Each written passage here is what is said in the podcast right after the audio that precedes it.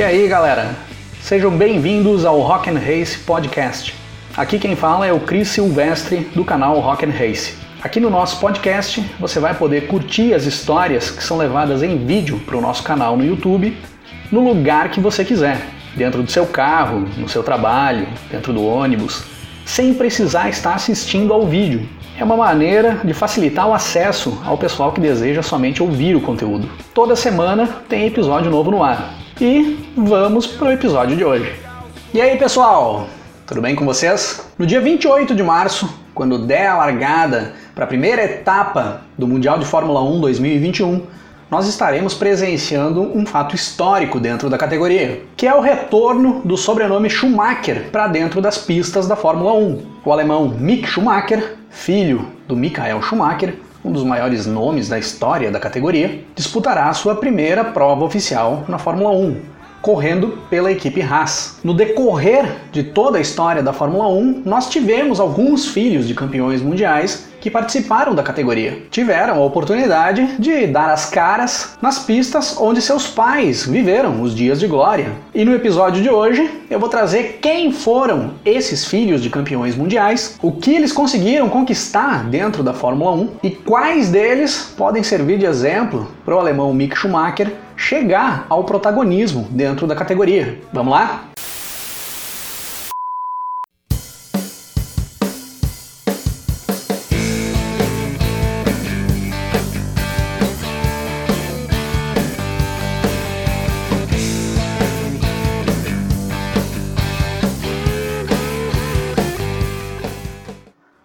Final da década de 50 e por todo o decorrer da década de 60 na Fórmula 1, um dos principais nomes da categoria foi o do australiano Jack Brabham. Conquistou um tricampeonato mundial em 59, 60 e 66, sendo que em 66 o Brabham conquista o seu título mundial correndo pela equipe própria, a Brabham, ficando marcado como um dos maiores nomes da história da Fórmula 1 até os dias de hoje, por esses feitos do Jack Brabham, pelo seu tricampeonato mundial e por ter conquistado um título mundial correndo pela equipe própria. 20 anos após a aposentadoria do Jack Brabham das pistas da Fórmula 1, nós teríamos novamente um piloto com o sobrenome Brabham dentro de um cockpit no grid da Fórmula 1, David Brabham, filho do tricampeão Jack Brabham. Estreava na Fórmula 1 no Grande Prêmio de Mônaco de 1990, correndo pela Brabham, a equipe que ainda levava o sobrenome do seu pai e, por consequência, o seu sobrenome pelas pistas da Fórmula 1. O David corre oito provas na temporada de 1990, fica fora da Fórmula 1 nas temporadas de 91, 92 e 93 e retorna para a categoria em 1994 para correr pela equipe Sintec. Ficou mais conhecido nessa temporada por ser o companheiro de equipe do austríaco Roland Ratzenberger, que faleceu nos treinos para o Grande Prêmio de San Marino de 1994, um dia antes da morte do brasileiro Ayrton Senna. E o David corre até o final da da temporada de 1994, abandonando definitivamente a categoria ao final da temporada para se dedicar a outras pistas de outras categorias. Disputou 24 provas de Fórmula 1 na sua carreira, mas nunca chegou a marcar um ponto sequer.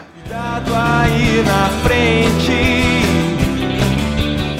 Nos mesmos anos em que o Jack Brabham vivia o seu auge dentro da Fórmula 1, surgia como um de seus principais rivais dentro das pistas o inglês Graham Hill, que também tornaria-se um dos grandes nomes da categoria, conquistando um bicampeonato mundial em 62 e 68 e tendo uma longa carreira dentro da Fórmula 1. Foram 18 temporadas no total, que só não foi mais porque o Graham Hill teve a sua carreira interrompida em 1975 após perder sua vida em um acidente aéreo na Inglaterra. 17 anos depois, na temporada de 1992, nós ouviríamos novamente o sobrenome Hill nas transmissões das corridas de Fórmula 1, quando o filho do Graham Hill o inglês Damon Hill faz a sua estreia na categoria. Dentro do cockpit, de uma Brabham, assim como o David Brabham, que eu acabei de citar. E o Damon chegaria na Fórmula 1 para fazer história. Em 1993, passa a ser piloto da Williams, que tinha os melhores carros do grid naquela época, onde já conquistaria sua primeira vitória ali em 1993, brigaria pelo título mundial em 1994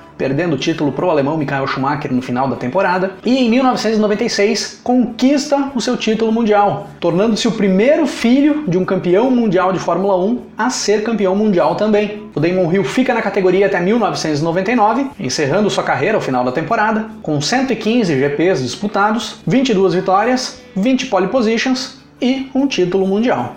Olá,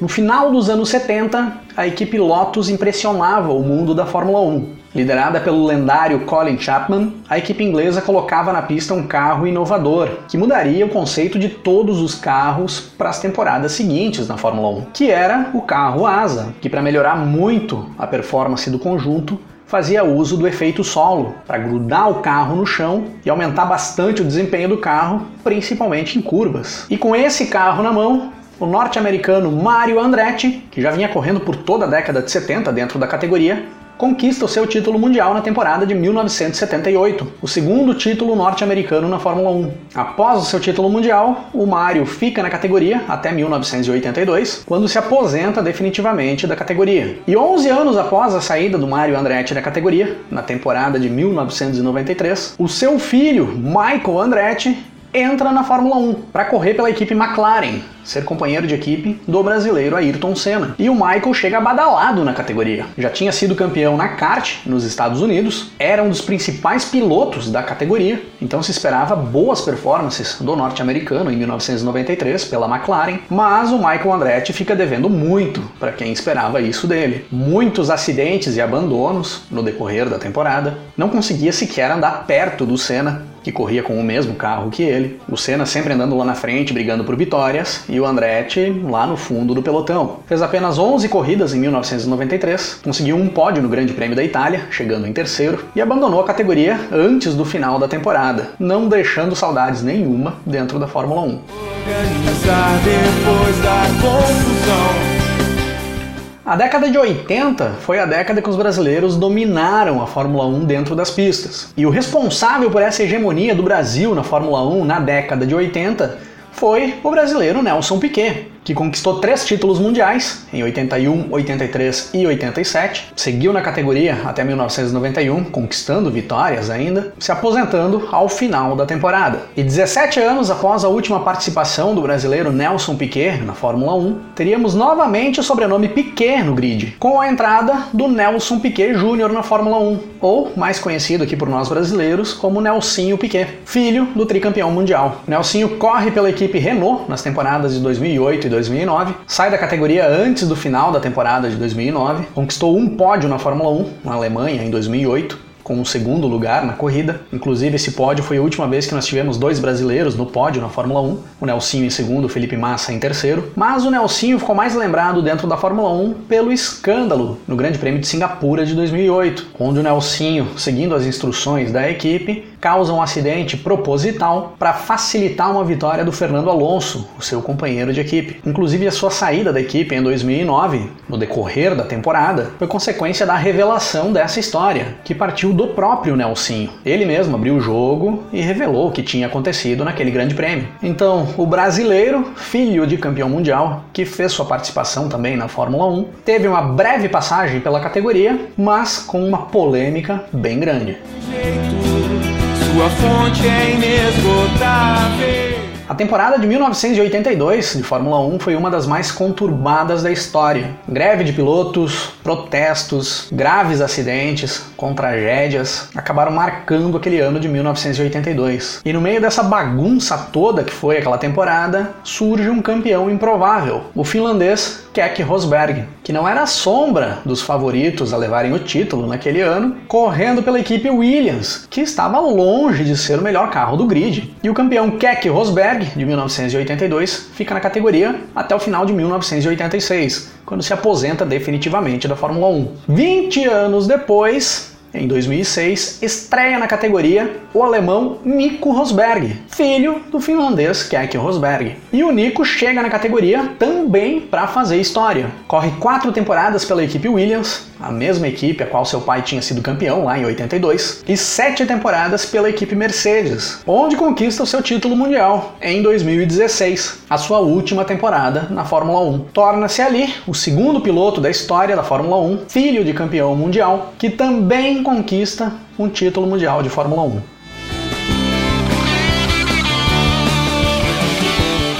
Fica uma menção honrosa aqui para a dupla canadense Gilles Villeneuve e Jacques Villeneuve. O Jacques Villeneuve foi campeão mundial de Fórmula 1 em 1997, correndo pela equipe Williams, e seu pai, o Gilles Villeneuve, não chegou a conquistar o título mundial. Mas ele é um daqueles pilotos que são considerados campeão sem título. Foi vice-campeão mundial em 1979 e perdeu sua vida em um acidente em 1982, quando era um dos favoritos a levar o título mundial daquela temporada. Então fica aqui uma citação ao Gilles Villeneuve e o Jacques Villeneuve também. E agora temos Mick Schumacher. Nove anos após a última participação do seu pai na Fórmula 1, o Mick chega na categoria com muita expectativa. Foi campeão na Fórmula 2 em 2020, fazendo uma ótima temporada, faz parte da academia de pilotos da Ferrari e é visível que a Ferrari aposta muito no Mick Schumacher. Primeiro, porque ele tem feito boas performances, tem se mostrado um bom piloto. E segundo, porque o sobrenome Schumacher é um sobrenome de peso dentro da categoria. E esse peso leva recursos para dentro da equipe, leva patrocínio, leva dinheiro.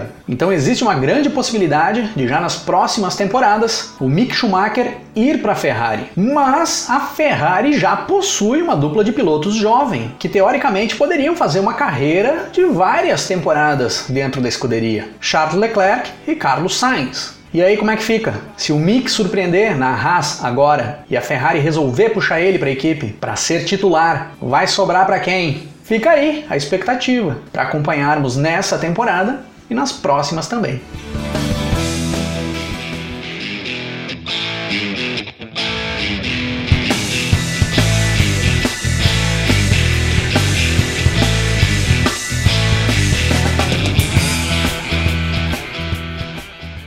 1994 é o ano em que Michael Schumacher, o pai do Mick Schumacher, inicia a sua conquista dos vários títulos na Fórmula 1, que acabaram lhe dando o rótulo de maior piloto de todos os tempos até dias atrás, quando Lewis Hamilton começou a alcançar esses números, que muitos consideravam inalcançável até então. Em 1994 foi um ano extremamente movimentado na música, como o primeiro álbum do Oasis, o primeiro álbum do Raimundos aqui no Brasil, o álbum Calango do Skank, álbuns do Prodigy, Beast Boys, Weezer. E nesse emaranhado de bons álbuns de 1994, surge o segundo álbum de estúdio da banda americana Offspring, o álbum Smash, que alçaria a banda ao patamar das grandes bandas do rock mundial. O álbum foi lançado em abril de 1994 pela gravadora Epitaph Records, uma gravadora independente, e é até hoje o álbum lançado por uma gravadora independente mais vendido de todos os tempos. Então fica a dica, como álbum recomendado da semana, Smash, o segundo álbum de estúdio da banda Offspring. Destaque para a faixa 7, Come On and Play, que foi um dos grandes hits das rádios de rock de 1994. E para encerrar o episódio de hoje, eu vou tocar uma música da banda Rebeldes Rockabilly Band, banda gaúcha de rockabilly, e uma das mais antigas bandas brasileiras do gênero. Embalou muito as festas na minha adolescência, na virada dos anos 90 para os anos 2000. Na descrição do episódio eu vou deixar o link dos canais da banda para vocês buscarem mais conteúdo. Fiquem aí com a faixa Fotografia, rodando o disco em 1, 2, 3, foi! Olhando tua fotografia, sinto saudades daquele verão. Teu rosto moreno, tua pele macia, suas paredes de emoção.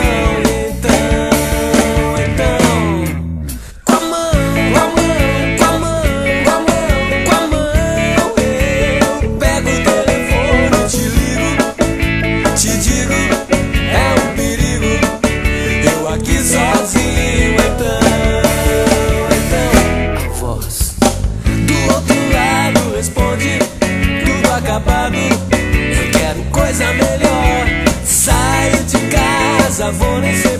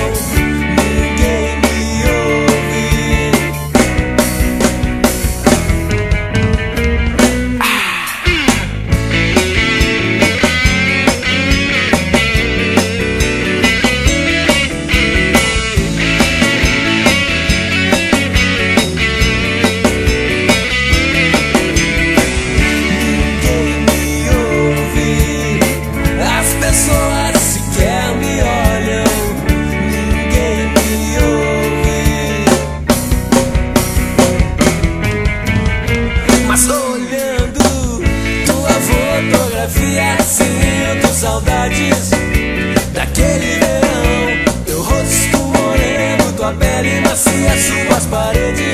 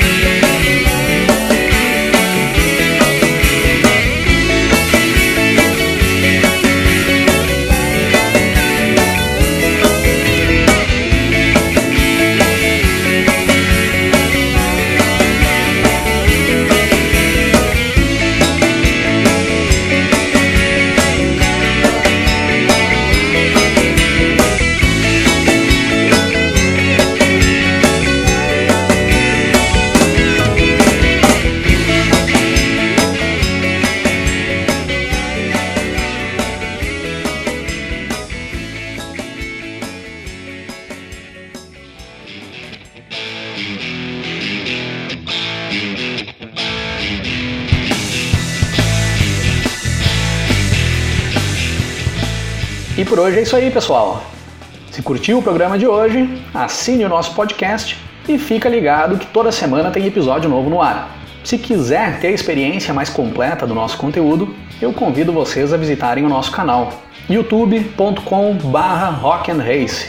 Acesse lá, se inscreva no canal e acompanhe todo o conteúdo do Rock and Race. Se quiserem me seguir nas redes sociais é cris8silvestre, tanto no Twitter quanto no Instagram. E vamos nos falando na sequência. Um grande abraço para todo mundo. Até mais. Começo a ouvir acordes, escalas.